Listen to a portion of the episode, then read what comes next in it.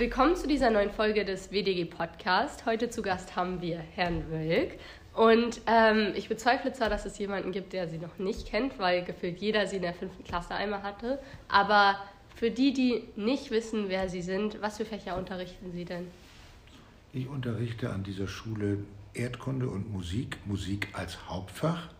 Ganz früher auch mal Deutsch, aber das habe ich dann nicht mehr so gewollt. Okay, und wir haben uns jetzt zum Aufwärmen eine neue Art Tradition ähm, überlegt, und zwar ein kleines Spiel entweder oder. Ähm, für diejenigen, die nicht wissen, was das ist, ähm, wir geben Ihnen jetzt zwei Möglichkeiten, zwischen denen Sie wählen müssen und ähm, sagen, was Sie lieber wählen würden. Genau, da fangen wir mit der ersten Möglichkeit an. Und zwar, wenn Sie sich entscheiden müssten, würden Sie dann Musik oder Geo wählen? Musik. Naja, weil da liegt meine Begabung. Es ist einfach so. Okay. Äh, und wenn Sie sich entscheiden müssten, wäre es eher Tee oder Kaffee? Kaffee. Kaffee? Zum Wachmachen oder? Zum Wachmachen morgens? Nein, ich kann eigentlich gut aufstehen, aber trotzdem, es gehört so zur Gemütlichkeit, Frühstücksfernsehen. Deshalb stehe ich auch extra früher auf morgens, damit ich eine halbe Stunde noch gucken kann. Und dann ein Käffchen dazu ist einfach gemütlich und über Tag brauche ich es dann nicht mehr. Und wenn wir schon bei Getränken sind, eher Bier oder Wein? Wein. Wein. Ähm, dann zum Fach Musik. Äh, machen Sie selber Musik? Spielen Sie Instrumente? Ja, studiert habe ich Klavier und Kirchenorgel. Und ja, ich mache natürlich auch selber Musik. Ich war früher hier an der Walddorfer Kantorei, dem Elternlehrer-Schülerchor unter Herrn Schönhaar ganz früher äh, war ich dann der Klavierspieler, weil ein Orchester für jede Probe ist zu teuer. Also man mimt dann das Orchester und das hat mir fast 30 Jahre wahnsinnig Spaß gemacht. Aber aus Altersgründen, weil Herr Schöner aufhörte, habe ich dann auch aufgehört. Und was machen Sie da lieber? Musik machen oder Musik hören? Das sind zwei verschiedene Möglichkeiten. Ich höre sehr gern Musik, klar. Und ich höre vor allen Dingen gerne Sender, die verschiedene Musik machen. Ich will nicht festgelegt sein, ich will jetzt nur dies hören. Wir haben ja heute so Spartensender. Wenn du, das ist meine Lieblingsmusik, dann höre ich den Sender, dann kriege ich das rauf und runter gedudelt. Auch bei Klassik rauf und runter gedudelt, wohlgemerkt, im Internet die, die Radiosender. Aber ich mag es gern gemischt. Also wenn, dann höre ich gerne nochmal, oh, kannte ich noch gar nicht. Oh, oder sowas. Liebe ich. Und dann zur Entweder-Oder-Frage, würden Sie Rock oder Klassik wählen? Das kann ich nicht entscheiden. Bei mir gibt es nicht die Sache Rock, Jazz oder so die Ecke und Klassik, also U und E. Ich sage, sag, jede Musik will eigentlich unterhalten.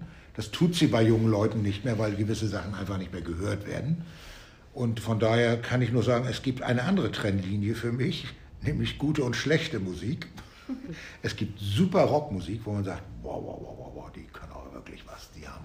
Und es gibt furchtbare Klassik, die so von, von B- oder C-Promis geschrieben wurde früher, wo man sagt, muss man nicht gehört haben.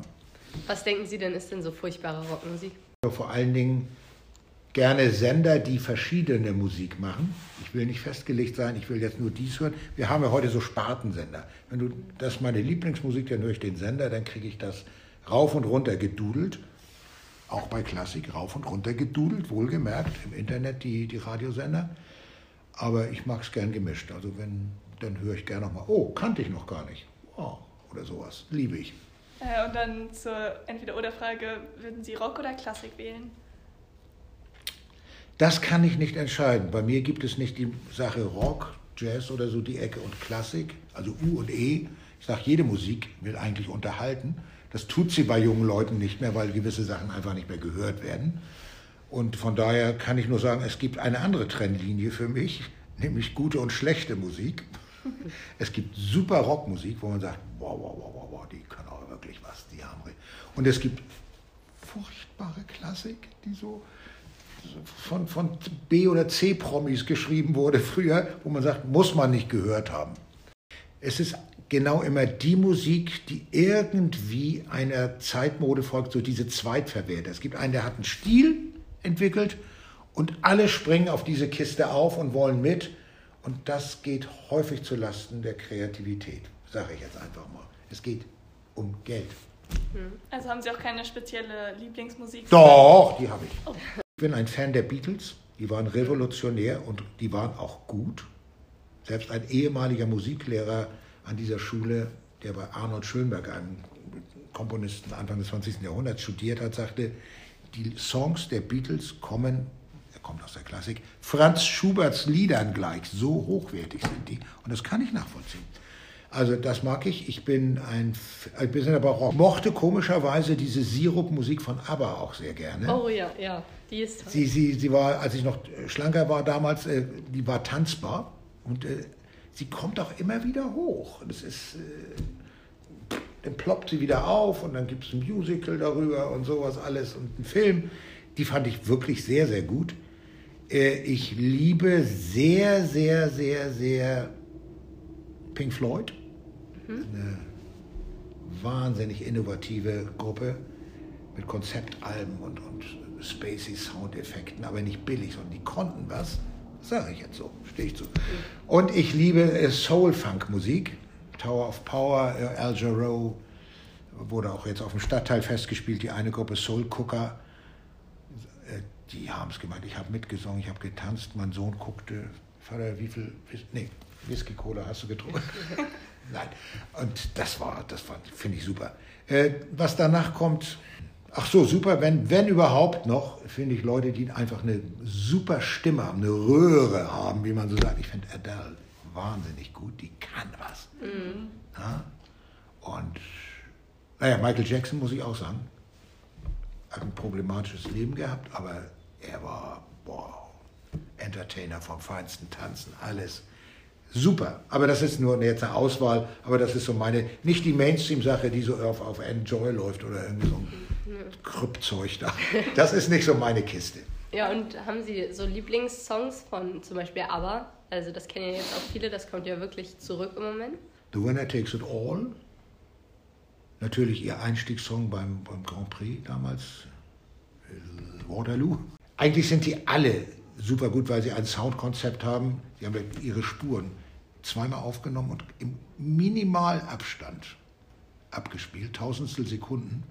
Und dadurch kommt so ein ganz metallischer Klang auch bei den Gesangsstimmen raus, wo man sagt, hey, das, die konnten was. Die konnten komponieren, die, die konnten was. Also ich habe sie alle zu Hause. Äh, ja, und dann kommen wir jetzt äh, von der Musik weg, ja. eher Richtung Alltag. Äh, und zwar ja, wenn Sie nach Hause kommen oder so, was machen Sie dann oder haben Sie bestimmte Rituale, die Sie immer durchführen oder Hobbys? Äh, ich habe den großen Nachteil, mit einer Frau verheiratet zu sein. Nein, ich liebe sie, aber die hat einen Dreischichtbetrieb im Krankenhaus. Das heißt, es ist nie, dass ein Ritual ist, sie ist schon da und ich komme später oder sonst was. Sie ist selten da, hm. wenn ich komme. Dann ist mein Ritual, nochmal Nachrichten gucken, was hat sich getan, meinen Sohn begrüßen, gehört auch dazu, auch wenn er schon 31 ist.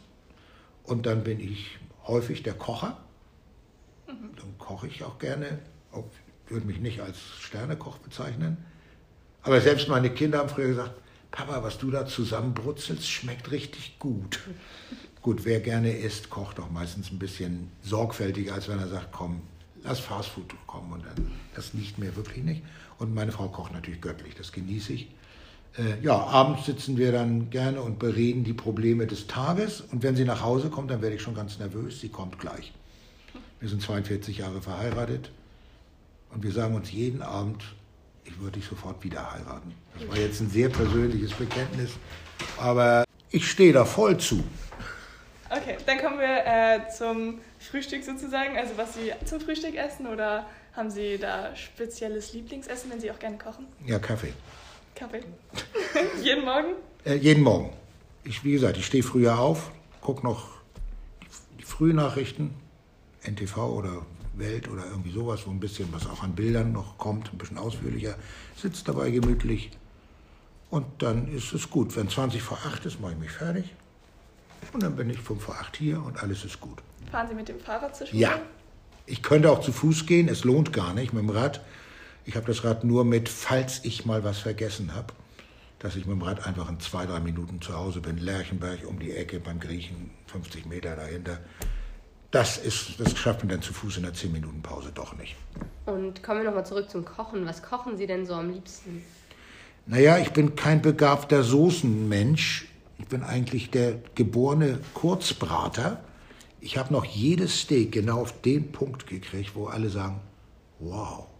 Ja, ich sage, wie machst du das? Und ich sage, du, ich stelle mir einfach vor, ich bin ein Steak und wann wäre ich gar, wenn mir der Hintern so angesengelt wird? Und das klappt immer. Und meine Frau sagt, ich kann's nicht. Und ich sage, ich kann's, ich mach's gerne. Und auch apropos Kochen, ähm, wenn das so eine wichtige Rolle in Ihrem Leben spielt, denken Sie auch, man sollte Kochen als Fach in der Schule einführen? Man sollte vieles einführen, weil gewisse Fähigkeiten einfach fehlen. Vielleicht auch besonders in diesem Stadtteil, wo man sich auch ersatzweise vieles kaufen kann, was gar nicht minderwertig sein muss. Es, ist, es, muss ja nicht alles irgendwie immer so ein, so ein, blöder Burger sein. Man kann ja auch sich was Schönes anderes holen, weil Le Quan oder keine ja. Werbung, ne? Ja. muss man ja schon sagen, das ist ja auch schon was. Ja. Wie toll auch immer, aber ich finde schon, dass es dazugehört. Gerade in diesen Zeiten jetzt, wo es teuer wird, bewusst die Speisenpläne ein bisschen danach auszurichten und trotzdem schmackhaft zu kochen. Meine Frau kommt vom Bauernhof in Nordfriesland, die haben es gelernt zu sparen. Und äh, ich bewundere, was sie alles kann und von ihrer Mutter gelernt hat. Toll. Was würden Sie denn noch so in, an die Schule einführen als Fächer?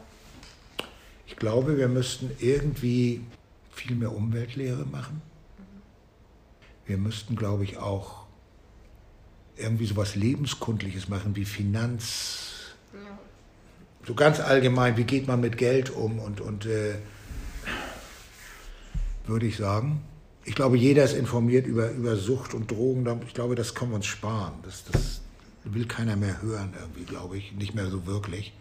Mit Get Smart und so, das ist okay mit den fünften, sechsten, dass sie nicht rauchen mögen. Das finde ich sehr gut. Ich, ja, nee, ich, ich, ich kann jetzt keine Fächer kreieren. Also die ganze PGW-Nummer, die müsste aufgedröselt und aufgeschlüsselt werden. Da könnten sicher noch zwei Fächer bei rauskommen, weil PGW ist einfach zu viel mhm. in einer gewissen Stundenzahl, die man nur hat. Ja. Wie lange sind Sie denn eigentlich schon an dieser Schule?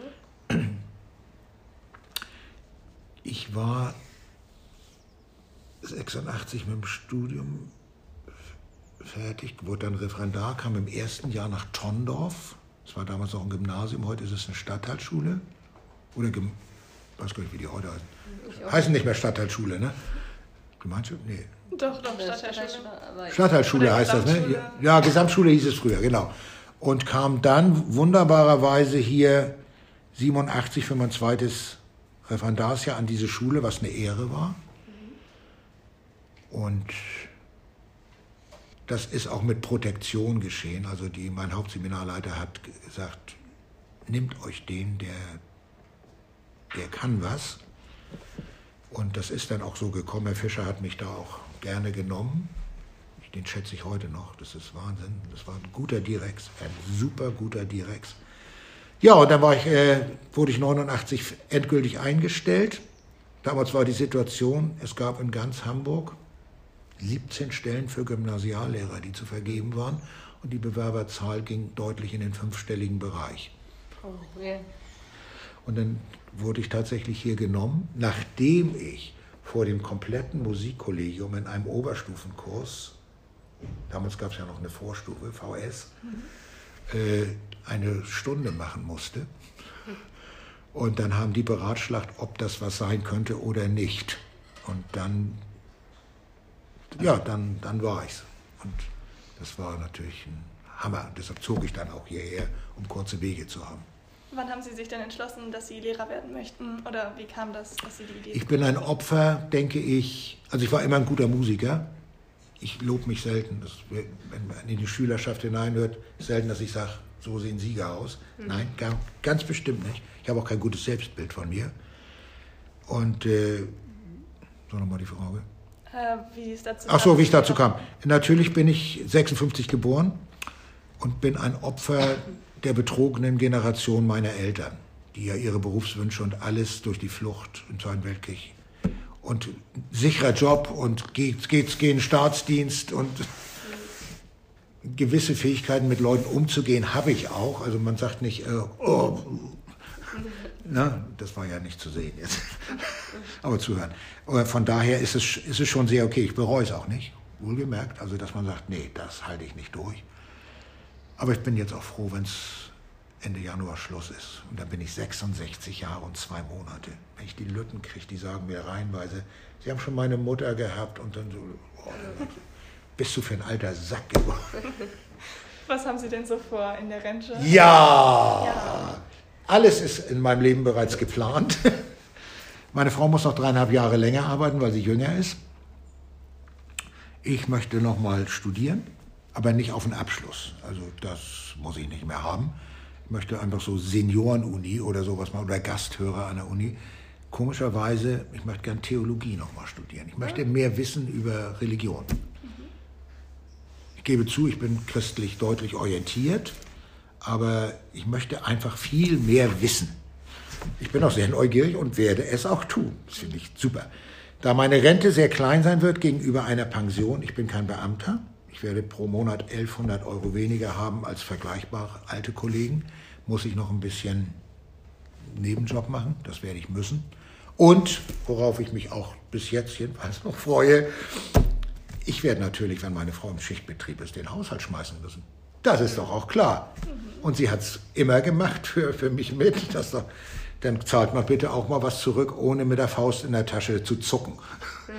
Und das will ich gerne tun. Also da habe ich auch richtig Lust zu und oh, oh, ist alles gut. Und dann werden wir in vier Jahren in meine Heimat zurückgehen, nach Flensburg, eine der schöneren Städte im Norden.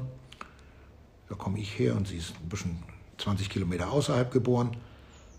Und da habe ich schon eine Seniorenwohnung in Aussicht mit betreutem Wohnfall. Ich werde Pflegefall, weil ich nicht gesund bin, das weiß ich. Deshalb bin ich auch nicht verbeamtet worden. Und dann kann man in der Wohnung bleiben, dann wird man gepflegt, weil oben ist eine Pflegestation und dann kommen die. Und wenn das nicht mehr geht, geht man eben nach oben zur Dauerpflege. Aber man kann sich besuchen.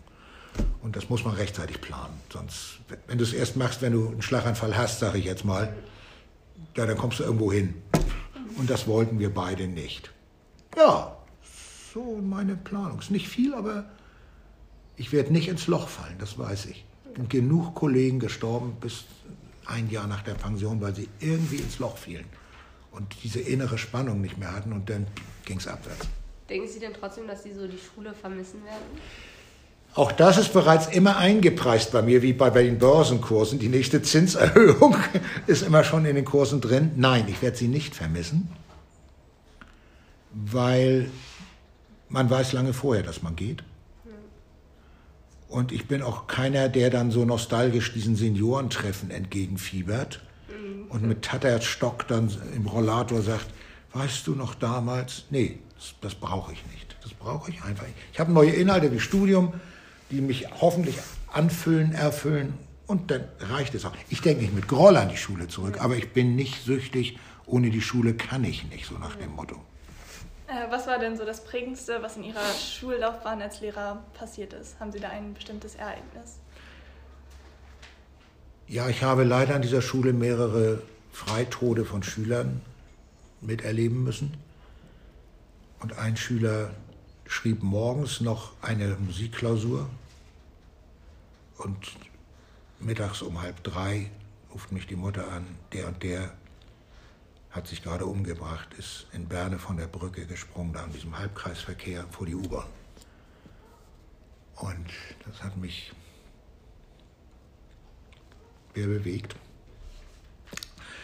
Und wie man so ist, bin ich schuld, erstmal die Klausur aufgeschlagen, ob die vielleicht in die Hose ging oder das eine Kurzschlussnummer war. Ich las quer, halbe Minute, wusste ich mindestens eine zwei, das sieht man. Dann bist du ja schon mal erleichtert. Und dann stellte sich raus, dass er ein Opfer von Dauermobbing an dieser Schule geworden war. Man hat genau geguckt, welches Rad benutzt er heute und hat jeden Tag die Reifen zerstochen. Und wenn er wegen der Reparatur am nächsten Tag mit dem Rad der Schwester kam, dann hat man das auch beobachtet und hat die Reifen zerstochen. Und irgendwann konnte er, er war ein bisschen sonderlich als Typ, also ein bisschen strange, um es mal so ein bisschen harmloser zu sagen. Und das, dem hat er nicht mehr standgehalten. Und dann hat er es gemacht. Dann ging ein, und jetzt komme ich zu Herrn Fischer, darf ich das noch sagen? Ja, ne. Ihr könntet ja wegstreichen, was euch nicht Ja, gefällt. gut. Und dann, äh, ich hatte damals einen Leistungskurs parallel und Herr Fischer sagte, Herr Wölk, Sie hatten immer einen guten Draht zu ihm, Sie waren sogar mal Klassenlehrer damals. Ich stelle Sie von allem frei und die Schüler auch. Es wäre gut, wenn der Leistungskurs und Sie die Trauerfeier am Volksdorfer Friedhof, da bei diesem Beerdigungsinstitut, gestalten. Es fanden sich da noch Kompositionen, war ein sehr musischer Typ, Kompositionen aus der sechsten Klasse von ihm. Die haben wir dann eingeübt und ein bisschen bearbeitet, weil sie vielleicht ein bisschen ungelenk komponiert waren, was normal ist. Ich durfte, ich durfte, ich rechne es mir zur Ehre an, dass ich es durfte. Anspruch hatte ich, glaube ich, durfte auch die Orgel spielen. Ich habe Kirchenorgel studiert. Und ich habe die Noten gar nicht gesehen vor Tränen. Und da hat Fischer uns den Rücken freigehalten. Das muss ich sagen. Nehmen Sie sich jede Zeit. Und das ist ein Direx, wo ich sage, jeder hat seine Macken, ganz klar, aber das war eine Riesennummer. So, das war, lag mir sehr oben auf, diesen Freitod dieses Schülers. Ja, der verfolgt mich schon noch immer, weil was muss da vorgegangen sein? Natürlich gab es an der Schule eine Bewegung. Oh Gott, das haben wir alle so gar nicht aufgefasst, dass das so schlimm war. Und dann sollte es eine Arbeitsgruppe geben und, und, och, und Achtsamkeit miteinander. Das ist ja das Problem. Oder mangelnder Respekt zerstärch mal jedem, jemand zwei, drei Jahre die Reifen. Ich meine, was muss da abgehen? Das, das kann, ich bin jetzt ganz engagiert, ich weiß, aber das, das kann ich nicht verstehen. Ich, ich muss es hinnehmen, aber ich kann es nicht verstehen.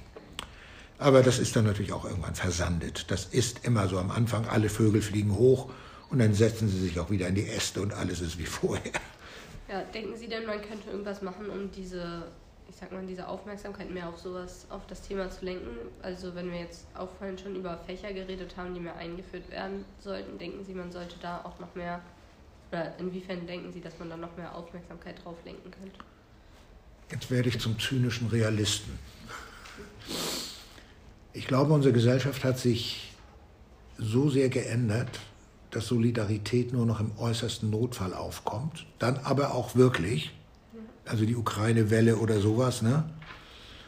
Und ich weiß noch, 78, 1978 die große Schneekatastrophe, die habe ich auf dem Bauernhof meiner Schwiegereltern dann mitgemacht. Eingeschneit, zwei Wochen. Und da halfen sich die Nachbarn auch, wie verrückt. Aber ich glaube, heute ist der Gedanke, du pass mal auf, wenn jeder an sich denkt, ist doch an alle gedacht. Okay. So, warum soll ich mich noch belasten mit dem? Um mich kümmert sich doch auch keiner im Ernstfall. Und so dieses, komm, geh mal zum Amt, wenn du was hast. Ne, sowas alles. Ich glaube, wir sind da sehr kühl geworden. Ich sage nicht kalt, aber sehr kühl geworden. Wir sind auch überreizt mit Reizen und mit Belastung und mit Stress. Ich habe ich hab genug um die Ohren. Ich muss mir das nicht noch antun. Solche Sprüche kenne ich auch von mir. Ich argumentiere jetzt einmal mit einem Spruch aus der Bibel. Äh, wenn jemand gesagt hat, der als Religionsführer sich dann des Christentums auch ja, gefühlt hat, liebe deinen Nächsten wie dich selbst. Wer kann das? Wer will das? Familien zerfallen. Früher hatten Clans zusammengehalten, man ging nicht weit weg. Heute mit 19, bab, ab nach München studieren und der ist da und der ist da und Weihnachten sehen wir uns alle. Und so, auch diese Grundsolidarität einer Großfamilie, wie ich sie auf dem Land meiner Schwiegereltern erlebt habe, die gibt es heute so nicht mehr. Und ich weiß nicht, wie man das wachkitzeln kann. Ich, ich, ich weiß es wirklich nicht. Ich bin da sehr hilflos. Ich glaube, jeder kann nur sein kleines bisschen geben an, an Nachsicht mit anderem, dass er sagt, holla, was war das denn? Der war ja vielleicht tatsächlich ein bisschen anders. Ich weiß, dass ich rau sein kann oder auch manchmal ein bisschen spitze Sprüche drauf habe. Das weiß ich. Dafür bin ich aber ich habe auch schon mit drogensüchtigen Schülern in einem Raum gesessen und drei Nachmittage lang zwei, drei Stunden geredet, weil die nicht wussten, wie sie in einer Beziehung, wo der Partner auch irgendwo an einer Droge hing. Und dann hieß es nachher, das kann der gut. Ja, ich kann auch sehr, sehr fokussiert sein auf Sorgen anderer, aber ich weiß auch, dass ich sehr weich bin und ich das nicht zu viel kann. Ich kann es einfach nicht. Äh, waren Sie denn auch mal Vertrauenslehrer eigentlich? Was? Nee. Nee. Nee, okay. Ich wurde einmal gebeten, ob ich nicht kandidieren wolle. Aber ich glaube, ich konnte auch nicht absehen, was das an Aufgaben mit sich bringt. und mhm. wie belastbar ich da bin. Ich bin wirklich nicht sehr belastbar psychisch. Ich habe auch in meiner Familie einen, einen schweren Fall psychischer Erkrankung. Da, das, das frisst viel Kraft. Und deshalb wollte ich es nicht. Und ich glaube, es ist auch besser. Es haben andere sich dafür gefunden und das ist dann auch gut so. Ich mache es lieber unauffällig im Kleinen, mal wenn man mal ein Schüler, du mit dir war, man redet dann nochmal nach dem Unterricht eine halbe Stunde auch wirklich. Sowas, das ist besser manchmal als institutionalisierte Nummern, die man dann so nach, nach Formblatt irgendwie. Ja, da ist vielleicht auch die Hemmschwelle nicht so groß zu einem denk Lehrer ich, zu Denke ich, denke ja. ich. Und ich sage auch immer, ich, davon lasse ich nichts raus, auch wenn ich über den Freitod gesprochen habe. Ich habe keinen Namen genannt, ich habe nichts, das ist anonymisiert und wenn wir uns dann heute noch sehen, manchmal auf der Straße, dann nicken wir uns immer noch zu. Wäre, ja. das, wäre das denn sowas, was Sie jetzt in Zukunft oder wenn Sie ein bisschen mehr über den Job des Vertrauenslehrers wissen, hätten Sie das doch noch gerne gemacht? So im Nachhinein? Die Frage hat sich mir nie mehr gestellt. Und nee, ich glaube nicht, dass ich es noch gewollt hätte. Ich glaube nicht. Nein, ist Gefühl. Ich kann nur Gefühl sagen. Ja. Gemengelage, zwei Drittel Nein, ein Drittel Ja. So, so, das sind die. Ist zwar keine überwältigende Mehrheit für Nein, aber doch eine deutliche. Was ist denn so, also jetzt waren wir ja vor allem auch bei den Sachen, die einen, einen als Lehrer belasten können, aber gibt es so etwas, was Sie als Bestes an Ihrem Job empfinden? Ja, da ich relativ gut Zugang zu Kindern herstellen kann, berührt mich immer wieder, wie sie mir dann auch vertrauen irgendwo. Das ist, ist ein ganz hohes Gut. Und äh, das, das ist, ja, es klingt jetzt so altbacken, es ist beglückend. Ich weiß, es klingt so ganz doof irgendwie, es benutzt man nicht mehr. Nein, aber ja, das macht mich happy. Nein, das trifft's nicht. Und ich kann komischerweise auch mit, mit Mittelstufenklassen ganz gut, so die, wo man sagt, bloß keine Achte. Und nee, das geht mir nicht so. Dass, dass ich das, also das, das ist was Schönes, was wirklich Schönes. Und ansonsten würde ich sagen, wir haben natürlich, als ich noch jünger war, auch tolle Aufführungen gemacht, wo ich auch mit Kollegen zusammengearbeitet habe und das, das das kann einem auch keiner mehr nehmen. So, wenn man Little Shop of Horrors, diesen, das Ding mal, das war, da haben wir drei ausverkaufte Veranstaltungen, das muss man sich mal vorstellen, das war, war Wahnsinn. Und so, solche Sachen sind natürlich unwiederbringlich, ne? ganz klar, ganz klar. Das möchte ich auch nicht missen. Das war ein Grund, Lehrer zu sein und auch gerne so weit zu sein. Es gibt unangenehmere Sachen und die gehören nicht in Podcast. Und ähm, wenn Sie von diesen Stücken reden, haben Sie denn so ein Lieblingsstück, was Sie aufgeführt haben? Oder? Also ich, ich fand diesen Little Shop of Horrors, den haben wir selber transkribiert. Und es war ein, also abgehört und zu Noten gebracht. Es gab zwar so einen Klavierauszug, wo man so eine Notstimme hatte, damit ein Lehrer das mal mit einer Klasse singen kann oder so ein Song, aber es klingt wie Schrott. Und das mussten wir ja nur für eine Band auch schreiben und das hat richtig Arbeit gekostet. Das hat auch einen Spaß gemacht. Begabtester Jahrgang, den wir je hatten an Musikern. Die sind heute Studiomusiker und so wahnsinnige mhm. Typen, muss man sagen. Das war neunte, zehnte Klasse damals, wo wir es gemacht haben. Da musste man auch gar nicht viel reden und sagen, ey, stell dich nicht so doof an. Und lief schon. Und das war, das war schon toll. Und drei Abende ausverkauft, mein lieber Scholli. Das ist, das ist das Highlight. Dann haben wir noch mal Anatevka gemacht spielt ja in der Ukraine im, im jüdischen Milieu. Das ist natürlich nicht so die Ballermusik für junge Leute, sage ich jetzt mal, wie so ein Rock, mehr Rockmusical. Aber da haben wir auch viel Arbeit reingesteckt und Kollegen haben mitgemacht. Doch, das hat sich auch alles gelohnt. Bei Little Shop of Horrors übrigens, das war genau als mein Sohn Frühgeburt wurde und ich pendelte im Winter immer nur zwischen Eppendorf und, und Proben hin und her. Das war sehr belastend. Und im Nachhinein sagt man, ey, haben wir auch gewuppt. Toll. Ja. Äh, haben Sie ein Lieblingsthema, was Sie in der Schule gerne unterrichten oder in Musik? Thema? Ja.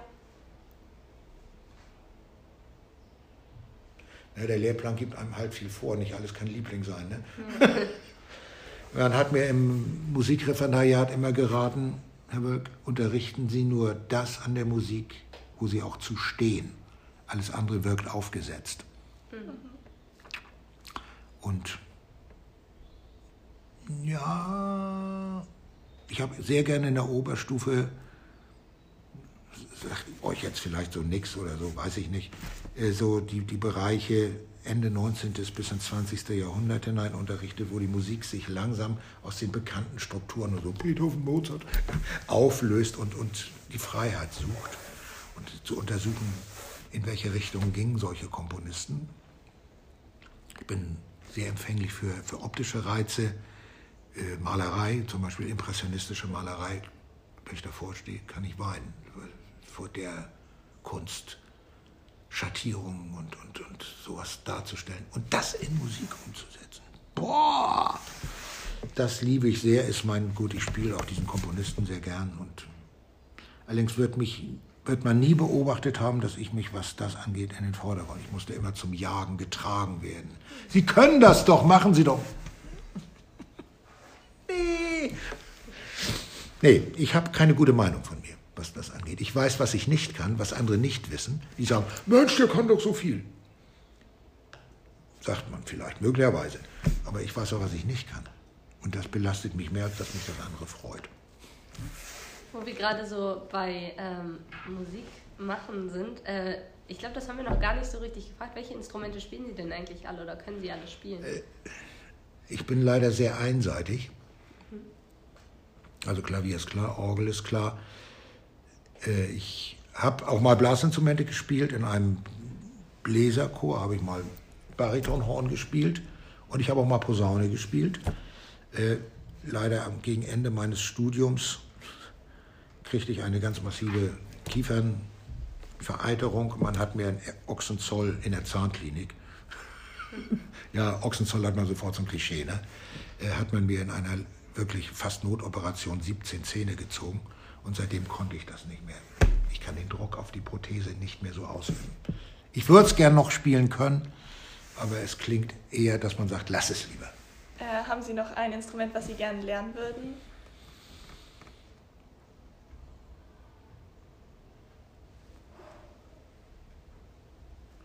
Ich würde sehr gern, das klingt merkwürdig, aber ich glaube, ich würde sehr gern Oboe spielen können. Die mit diesem quäkigen Sound entspricht so meiner psychischen Grunddisposition, immer etwas klagend.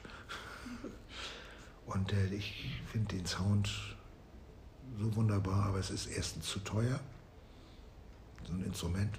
Ich wohne in der Mietwohnung, die unter uns klopft. Und deshalb wird das auch nichts mehr. Kann ich aber mit leben. Okay, dann kommen wir schon zum Ende des Podcasts. Vielen Dank. Äh, und jetzt stellt Clara noch einmal die Frage, die wir immer am Ende des Podcasts Na. stellen. Ähm, Sie dürfen nämlich jetzt einen Lehrer nominieren und dann ist die Frage, welchen Lehrer oder welche Lehrerin nominieren Sie, ähm, die wir den oder die wir als nächstes im Podcast interviewen sollen? Würde ich Herrn Dr. Schröter äh, wählen. Ich habe mit ihm zwei Musikprofile, Musik macht Geschichte Profile gemacht. Habe ihn kennengelernt als einen enorm kollegialen Menschen habe ihn kennengelernt als einen wahnsinnig gebildeten Menschen. Ich habe ihn kennengelernt als charakterlich sehr geradlinig. Und es ist so eine Freundschaft gewachsen, dass wir auch miteinander grillen. Und er hat bedauert, dass ich nicht noch ein Profil machen wollte. Aber ich sagte, du, ich müsste dann aufhören mittendrin. Das ist nicht korrekt gegenüber Schülern. Das geht nicht. Das geht nicht. Ja, also ich schätze ihn wirklich aufgrund dieser Eigenschaften wirklich sehr. Okay, vielen Dank für ja, das Interview. Ja, ihr habt es auch sehr freundlich gemacht, das muss noch mit drauf. Okay, danke. Ihr habt es sehr freundlich gemacht, habt mich gut geleitet. Danke. Dankeschön.